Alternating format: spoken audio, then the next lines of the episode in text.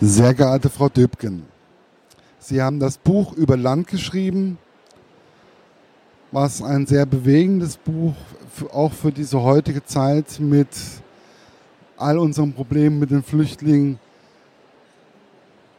Also es ist sehr bewegend und sehr wichtig für mich. Wie kamen Sie auf diese ungewöhnliche Konstellation der Clara von Tarun und von, ähm, jetzt komme ich gerade nicht, Amal? Mir war es ganz wichtig in dem Buch, ähm, zwei Perspektiven und zwei Menschen zusammenzubringen. Und von unserer heutigen Welt, von, unser, von Berlin oder auch vielleicht von Deutschland heute zu erzählen, aber eben nicht nur aus den Augen einer Deutschen oder auch nicht nur aus den Augen einer aus dem Irak äh, Geflüchteten, sondern aus beiden Perspektiven und äh, äh, dann auch den Versuch zu wagen, diese beiden Menschen äh, aufeinander prallen zu lassen. Also sie, sie kommen ja in einem in im Rahmen eines Fahrradunfalls zum ersten Mal zueinander und sie sich dann auch begegnen zu lassen äh, mit all den Missverständnissen, Hürden, die dazugehören, aber auch mit, der, mit einer grundsätzlichen Offenheit, ähm, die dann dazu führt, dass sich aus dieser Begegnung sich eine äh, Beziehung entwickeln kann. Was man vielleicht dazu noch sagen kann, ich habe in meinem Bekanntenkreis einen Iraker, der schon 2007 geflohen ist und äh, über den habe ich schon über die Jahre hinweg immer wieder von seiner Flucht, am Anfang war das sehr sporadisch äh, gehört und ich habe einfach gemerkt, dass, diese, dass mich dieses Thema oder die Frage, wie nimmt er unser Land wahr oder wie nimmt er äh, Berlin war, dass mich das äh, sehr fasziniert und auch nicht no losgelassen hat. Und ähm, äh, als ich dann anfing, das Buch zu schreiben, habe ich auch mit ihm sehr viele Gespräche geführt.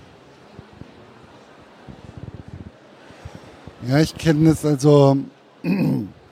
Ich habe das in einem anderen Buch, ähm, was ich auch schon gelesen habe, mal habe ich einen Satz gelesen, ich musste die Freiheit erst wieder lernen. Das fand ich einen extremst bewegenden Satz. Gibt es da auch von ihm da so in der Richtung, dass man denkt, dass er auch bestimmte Dinge erst wieder lernen musste, die für uns Deutsche hier in diesem Land eigentlich selbst, zu selbstverständlich sind? Was mich sehr berührt hat, war, dass er über Sachen staunt und Sachen als nicht selbstverständlich wahrnimmt, die für uns selbstverständlich geworden sind. Das sind dann von so kleinen Sachen wie funktionierende Straßenkontrollen bis hin, also, äh, bis hin zu ähm, der Möglichkeit in einem freien äh, Land zu leben oder auch so Sachen, dass ähm, wenn jetzt äh, Leute meiner Generation ein, ein sehr ordentlich äh, gewaschenes Auto eigentlich als fast schon so ein bisschen spießig oder über zu ähm, äh, äh, zu sauber empfinden, dass für ihn äh, ein, ein Zeichen dafür ist, dass eine Gesellschaft eine gewisse Ruhe haben muss, um sich überhaupt auf solche Sachen dis, äh, zu konzentrieren zu können. Also solche Kleinigkeiten, das war, äh, das ist dann immer schön, wenn man merkt, wie aus einer anderen Perspektive mit dem anderen Hintergrund äh, so scheinbare Kleinigkeiten dann auch anders äh, wahrgenommen werden. Ja, ich komme ja aus der mehr oder weniger schönen Stadt Gießen wir haben ja auch diese ähm, das sind zentrale Aufnahmelager, teilweise auch für die Bundesrepublik gewesen in den letzten Monaten, Wochen und Jahren. Ähm, wir kennen also das ständiges, ständige Berührungspunkte in der Richtung. Macht das ganze Leben nicht unbedingt immer einfacher, weil hm, manchmal wird es auch zu viel. Aber es ist schon richtig so.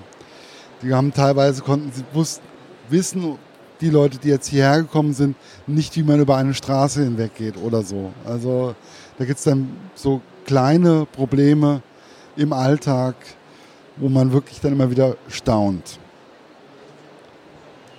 Ja, ein, äh, ein, wichtiger Punkt in dem Zusammenhang ist natürlich auch die Sprache. Also ähm, äh, bei Amal und Clara ist es ja so, dass Amal äh, Englisch spricht und das, das ist deswegen keine, kein Verständnisproblem zwischen den beiden gibt auf einer rudimentären oder ersten semantischen Ebene.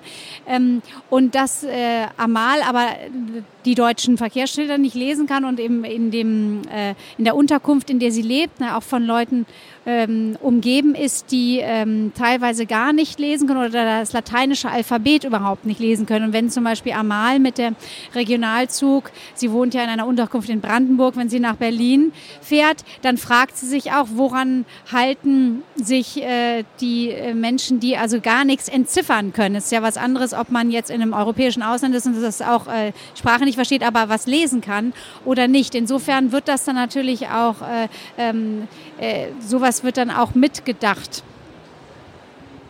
Ja, das ist auch das, was mich an dem Buch auch sehr gefesselt hat, dass wirklich an Kleinigkeiten gedacht wurde. Wie jetzt zum Beispiel diese Fahrt, wo sie, das war glaube ich das erste Mal, wo sie nach Berlin fährt. Nicht das erste Mal. Oder das, also jetzt. In dem Buch ist das. In, ja, in dem Buch war das das erste Mal. Genau. Ich war, mich, ich war nämlich jetzt echt am Belegen, gab es dann noch eine andere die beiden lernen sich ja im Rahmen eines Fahrradunfalls in Berlin kennen. Insofern beginnt das Buch schon in Berlin. Aber die Fahrt dahin wird eben nicht explizit äh, geschildert. Und das erste Mal, dass wir mit Amal im Regionalzug nach Berlin reinfahren, ist dann in der Stelle an dem Tag, an dem sie mit Clara das Pergamon-Museum besucht. Richtig, genau. Ähm, wobei auch das Tor, was da in diesem ähm, Pergamon-Museum ausgestellt wird, ähm, da musste ich dann auch erstmal Wikipedia befragen und musste erstmal gucken, was ist das eigentlich? Ein ganzes Tor und das ist ja die Stadtmauer. Ähm, fand ich sehr bewegend, dass sie das auch mit, mit eingeflochten haben. Dass diese Stadt, äh, die Stadtmauer, dieses Tor, dieses besondere Tor so wichtig für einen Iraker oder eine Irakerin ist. Ähm, wie kamen Sie da drauf? Das ist einer der ganz tollen Momente beim Schreiben gewesen, denn das ist, äh, dass Amal, die Hauptfigur Irakerin, sein sollte, stand schon vorher fest, bevor ich überhaupt an das Ishtar-Tor gedacht habe. Also es hat eben auch mit äh, dem irakischen Bekannten von mir zu tun. Ich wollte ein Land haben, was eine starke Geschichte hat, auch mit Protagonisten. Amal und ihre Mutter sind ja sehr stolz auf ihre äh, Kultur. Sie differenzieren auch sehr zwischen dem Land und der Kultur, aus der sie kommen, und dem aktuellen Staat und dem aktuellen politischen System in dem sie leben müssen. Das sind für sie ja irgendwie zwei, zwei verschiedene äh, Dinge. Und als mir dann wie plötzlich auffiel, dass das Ishtar-Tor in Berlin oder mir wieder einfiel, mir war es schon äh, klar, aber es ist eben äh, auch ein äh, Moment, man, man kann, dass man das antike Babylon und Nebukadnezar, den wir auch die meisten Europäer aus der Bibel kennen, dass wir äh, uns bewusst machen, dass das im heutigen Irak ähm, stattgefunden, also das antike Babylon im heutigen Irak sich befindet und das natürlich für eine äh, Archäologiestudentin das ein ganz ähm, bedeutendes, auch für das ganze irakische Volk, ein sehr bedeutendes, mit sehr viel ähm, Emotion ähm, verbundenes ähm, äh, Werk, Kulturerbe darstellt. Das war dann fiel mir wieder ein und ähm, da war da war es für mich auch ganz klar, dass das in dem, Roll, in dem Buch eine Rolle spielen sollte. Es ist jetzt so, dass Amal aufgrund dieses Ishtar-Tours unbedingt bis nach Deutschland fliehen möchte. Also sie, sie hat ja in Österreich einen Moment, wo es ihr physisch sehr schlecht geht, wo sie sehr erschöpft ist und eigentlich schon denkt, ich könnte ja jetzt auch jetzt aufhören, aber sie will unbedingt nach Berlin. Und es hat natürlich auch eine sehr ambivalente und auch politische Note, denn dieses ähm, äh, antike Stadttor Babylons wurde von einem deutschen Archäologen, Kaldewey, vor äh, gut 100 Jahren ja Stein für Stein abgetragen, in Kisten verpackt, von äh, Basra nach Hamburg geschifft und dann in Berlin wieder aufgebaut. Und äh, was, was ich schon Das wird auch in dem Buch thematisiert, genau. Und was ich auch schon frappierend finde, ist, dass wenn es um das Weltkulturerbe geht, dann auch äh, ganz affirmativ von Deutschen als unser, unsere Geschichte, die Wiege unserer Zivilisation, da wird äh, davon von einem, von diesem äh, bedeutenden äh, Werk gesprochen, als gehörte es zu uns. Und wenn dann von den Irakern gesprochen wird oder den Irakern, die zu uns flüchten, dann, dann macht man, glaube ich, die Verbindung nicht. Oder dann sind es plötzlich die anderen oder die so weit äh, entfernten. Und dass das ähm, sowohl was die Gründung des Staates Irakes angeht, was auch, äh, dass die Verknüpfungen auf ganz vielen Ebenen zwischen Europa und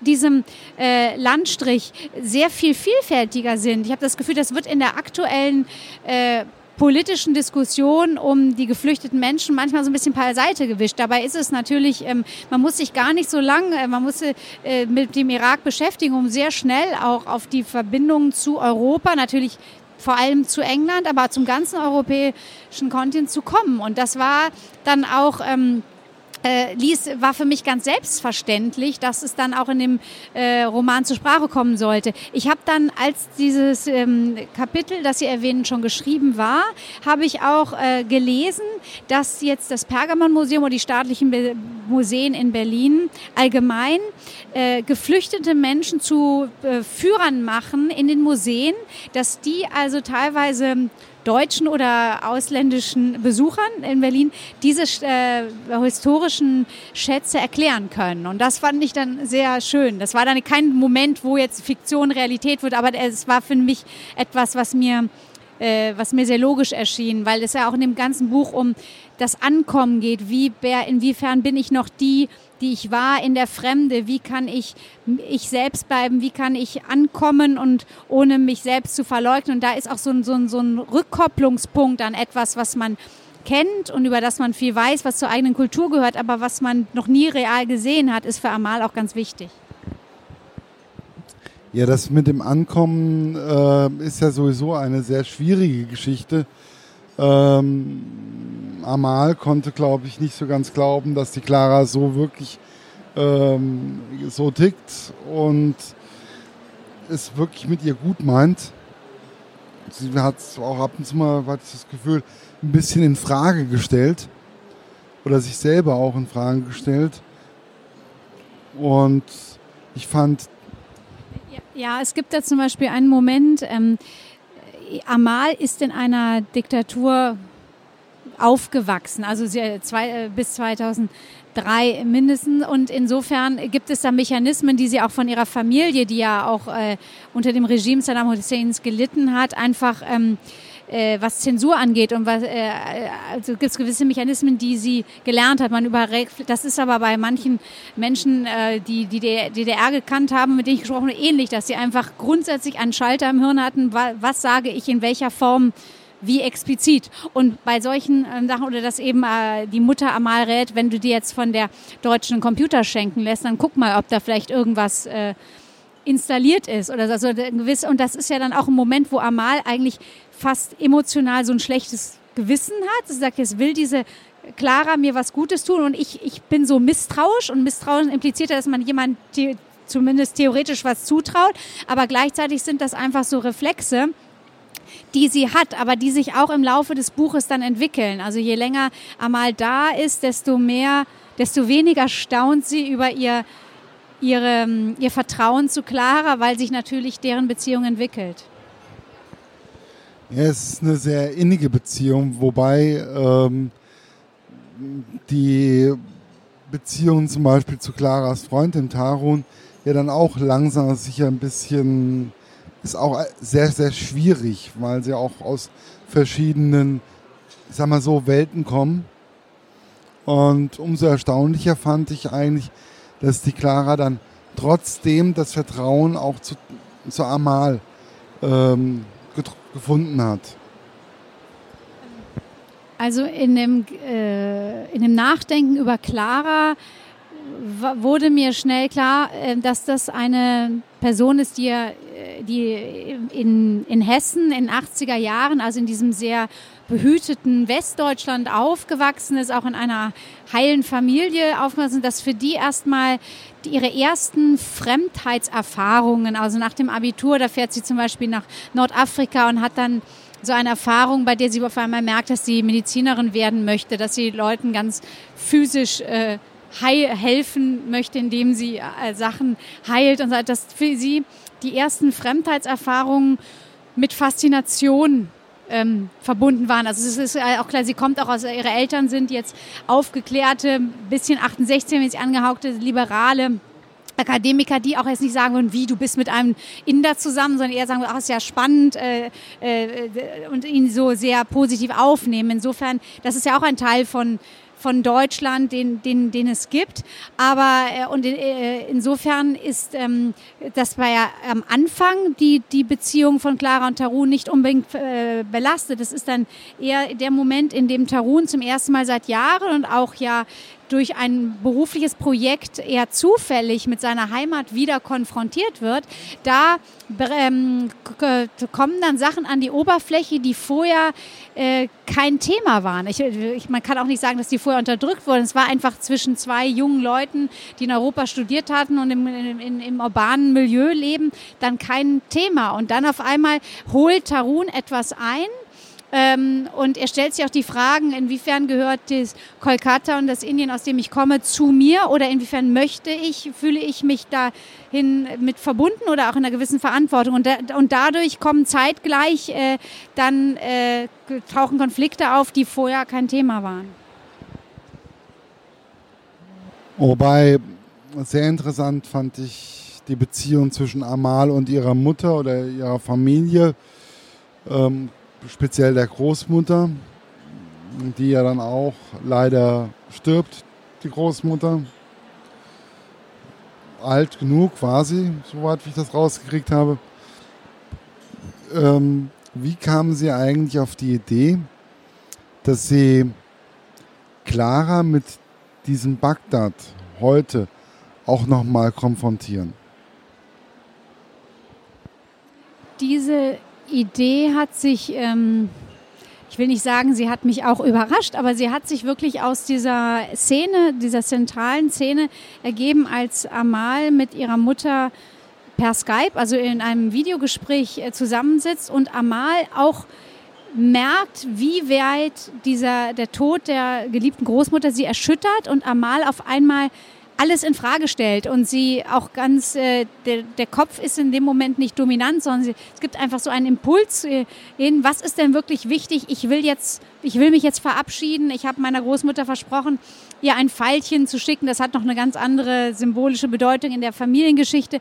Und ich will diese, diesen Wunsch meiner Großmutter erfüllen und alles andere scheint in dem Moment äh, nebensächlich. Und ähm, in dem Moment ähm, das spürt Clara und spürt auch diese ganz starke Emotion. Und da ist dann auf einmal diese einfache Erkenntnis, sie kann nicht, weil wenn sie jetzt Amalia wirklich zurückgehen würde, würde sie ihr gesamtes Asylgesuch ähm, gefährden und könnte auch nicht nochmal rein. Dass einfach Clara sagt, ich kann was, was sie nicht kann. Und deswegen will ich das für sie machen. Also das sind alles Momente, da habe ich auch war, war mir sehr wichtig, wie diese Szenen im Detail geschildert werden, dass das, ähm, äh, das sind Momente, wo man eine ganz starke äh, Verbindung spürt. Man spürt auch einen, einen, einen, einen, einen, einen wichtigen Moment im anderen und das löst dann bei einem selber was aus. Das ist aber. Äh, das das war ja das. Also mir hat das, diese Szene, die Sie da beschreiben, hat auch in mir was ausgelöst. Ich musste danach erstmal aufstehen, musste einfach mal sagen, okay, ich gehe jetzt mal eine Runde spazieren. Ähm, ich fand es sehr gut geschildert, sehr plastisch und greifbar. Dieses Gefühl, was Clara hatte, war für mich, ja, war auch logisch, aber diese Idee, das, das war für mich irgendwo, wie kommt Frau Dübken jetzt eigentlich auf diesen Gedanken? Das freut mich sehr, wirklich sehr, dass Sie das so beschreiben, denn ähm, ich habe bei dem Buch manchmal den Eindruck, wenn man darüber redet, äh, ähm, äh, also oder versucht, ähm, das äh, Menschen nachzubringen, die das Buch noch nicht kennen, dann klingt das fast wie so eine utopische, idealtypische Konstellation. Zwei Menschen begegnen sich und ähm, das, äh, das kann ja auch sehr äh, aufgesetzt wirken. Und mir war das ganz, ähm, ich, äh, ich war so, sehr schnell so nah bei den Figuren, dass ich, dass es für mich sehr, sehr nachvollziehbar war. Aber die Kunst ist ja dann, das so darzustellen, dass es beim Leser auch äh, die gleiche Plausibilität sich einfach gefühlsmäßig ein, einstellt. Und insofern ähm, freue ich mich sehr, wenn Sie das so empfunden haben. Ich habe am Anfang ein Problem damit gehabt. Also das, der Anfang war mir nicht ganz hundertprozentig plausibel. Das war mit dem Fahrradunfall dass man sich dann da nochmal trifft, weil Berlin ja nicht gerade unbedingt die kleinste Stadt auf Deutsch ist. Ähm, ne?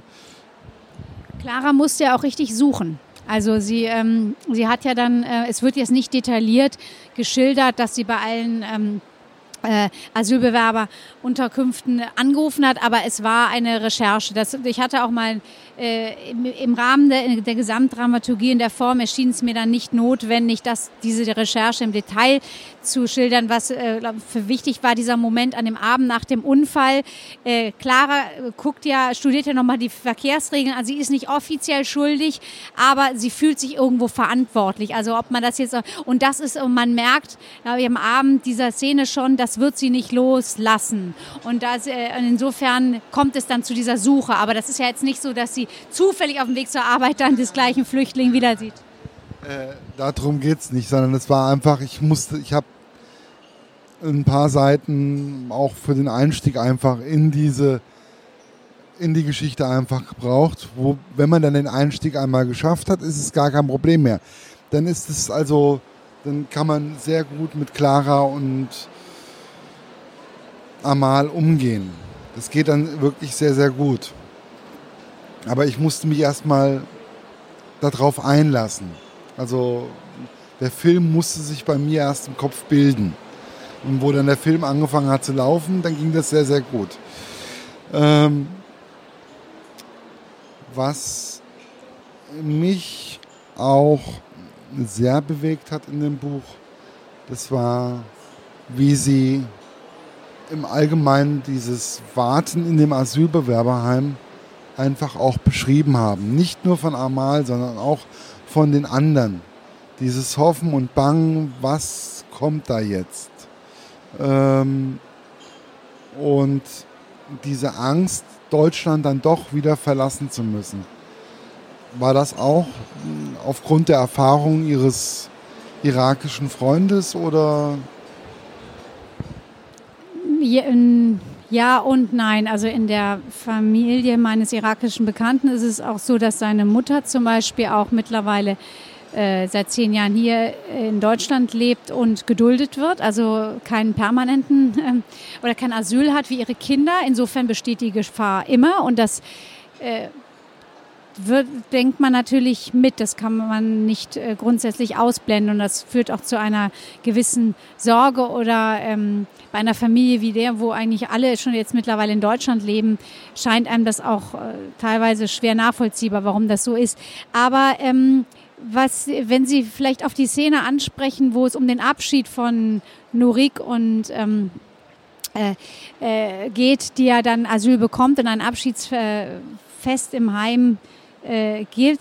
Das, das ist ein Moment, der mich sehr berührt hat und der allein durch ähm, Wahrnehmung, durch Beobachtung entstanden ist. Also ich habe gemerkt, ich war auch äh, öfters in Lageso in Berlin, um da auch äh, Sachen abzugeben in diesem äh, äh Institution, wo sich äh, die Geflüchteten registrieren müssen. Und da habe ich auch gemerkt, äh, beobachtet einfach Männer, die so zusammenstehen und wo, dem man ansieht, dass es, dass es an ihnen zehrt, zum, zur, zur Passivität und zum Warten verurteilt zu sein. Und wenn sie irgendwie etwas ähm, machen könnten oder ähm, sei es helfen, also ich wurde dann auch, äh, ich habe dann im Lagese zum Beispiel sind unheimlich Le viele Leute, die einem dann den Weg zeigen und man merkt, die sind äh, froh, wenn sie irgendwie nützlich sein können. Und dieses da tagelang, das ja äh, da einfach ausharren, äh, ist halt auch schwer oder das Gefühl haben, seine eigene Familie nicht beschützen oder äh, nichts für die tun zu können. Das ist bei vielen Menschen in dieser Situation ähm, äh, abgesehen von der Frage, was, was, was kommt jetzt, ähm, einfach kein schwierig auszuhalten. Ja, das fand ich war auch sehr gut von Ihnen gelöst. Ich musste, wo ich dann das Buch zur Seite gelegt habe, ich habe die Rezension noch nicht geschrieben, was kommt noch, keine Angst. Ähm, ich musste da sicherlich den nächsten Tag auch noch da ganz locker leicht drüber nachdenken. Über das, was Sie geschrieben haben. Ich finde, es ist ein bewegendes Stück Gegenwartsliteratur,